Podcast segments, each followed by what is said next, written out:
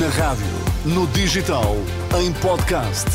Música para sentir, informação para decidir.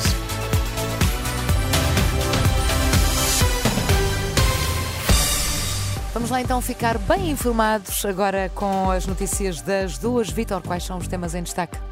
Ataque em Israel. Uma mulher de 70 anos morreu. Há pelo menos 17 feridos. Família realojada devido à derrocada na Madeira ainda não pode regressar a casa. As notícias das duas na Renascença com Vitor Mesquita. Um morto e pelo menos 17 feridos, vários deles em estado grave, é o balanço atualizado de um atropelamento e esfaqueamento esta manhã no centro de Israel, na cidade de Ranana. Uma situação que a polícia está já a tratar como um ataque terrorista. Segundo o jornal Times of Israel, há dois suspeitos detidos, dois palestinianos que trabalhavam na cidade e estariam em situação ilegal. As forças de segurança continuam a patrulhar a zona por eh, motivos de uh, segurança. Os uh, progressos de Portugal na prevenção da corrupção entre deputados, juízes e procuradores continua limitado à luz das recomendações feitas pelo Conselho da Europa. É o que indica o relatório do Grupo de Estados contra a Corrupção, o GRECO, publicado esta segunda-feira. O documento refere que as autoridades nacionais implementaram de forma plena apenas três das 15 recomendações do organismo.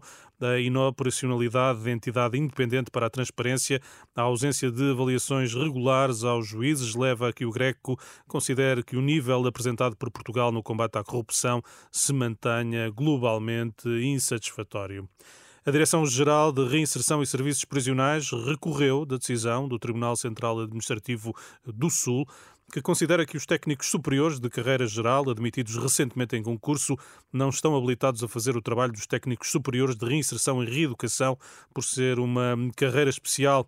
Um recurso para o Supremo Tribunal Administrativo com efeitos suspensivos da decisão que transitava hoje em julgado. É um esclarecimento enviado ao final da manhã na Renascença. Recordo que hum, esta segunda-feira o presidente do Sindicato dos Técnicos da Direção-Geral de Reinserção e Serviços Prisionais, Miguel Gonçalves, denunciava a existência de relatórios sociais apresentados em tribunal para decidir o futuro de jovens hum, reclusos sem que hum, tenham sido elaborados por um técnico habilitado, um tema que está desenvolvido no site da Renascença.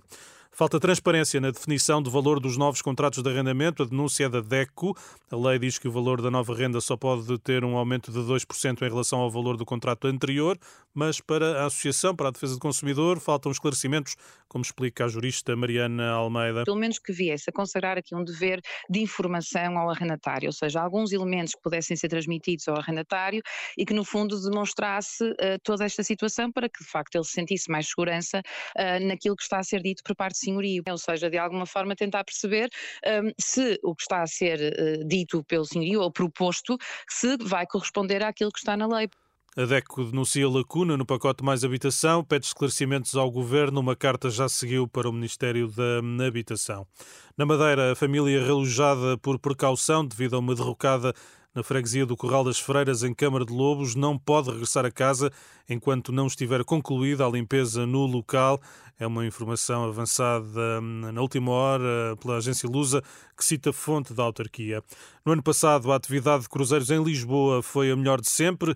Ultrapassou pela primeira vez os 700 mil passageiros, mais 54% do que no ano anterior. É um anúncio do Porto de Lisboa em comunicado. Vitor, encontro marcado para as três. Isso mesmo, até já. Até